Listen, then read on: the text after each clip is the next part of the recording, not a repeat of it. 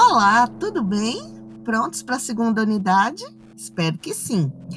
Nessa segunda unidade, a gente vai dar continuidade ao planejamento estratégico e vai aprender muita coisa interessante. A primeira delas é o BSC, ou Balanced Scorecard, ou Scorecard, como normalmente ele é conhecido, e também BSC, tanto faz.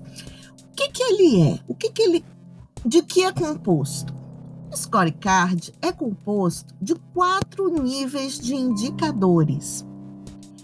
Inicialmente, as empresas imaginavam que para avaliar o seu sucesso e para acompanhar esse sucesso, apenas os indicadores financeiros eram suficientes. À medida que a concorrência fica mais acirrada e que o planejamento estratégico evolui, entende-se que novos níveis de indicadores são necessários para que se possa verificar como anda a empresa rumo à sua visão. Então, o scorecard é composto de quatro níveis de indicadores. Todos esses níveis estão interconectados aos norteadores estratégicos.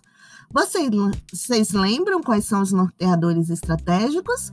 Missão, visão e valores. Em especial a visão.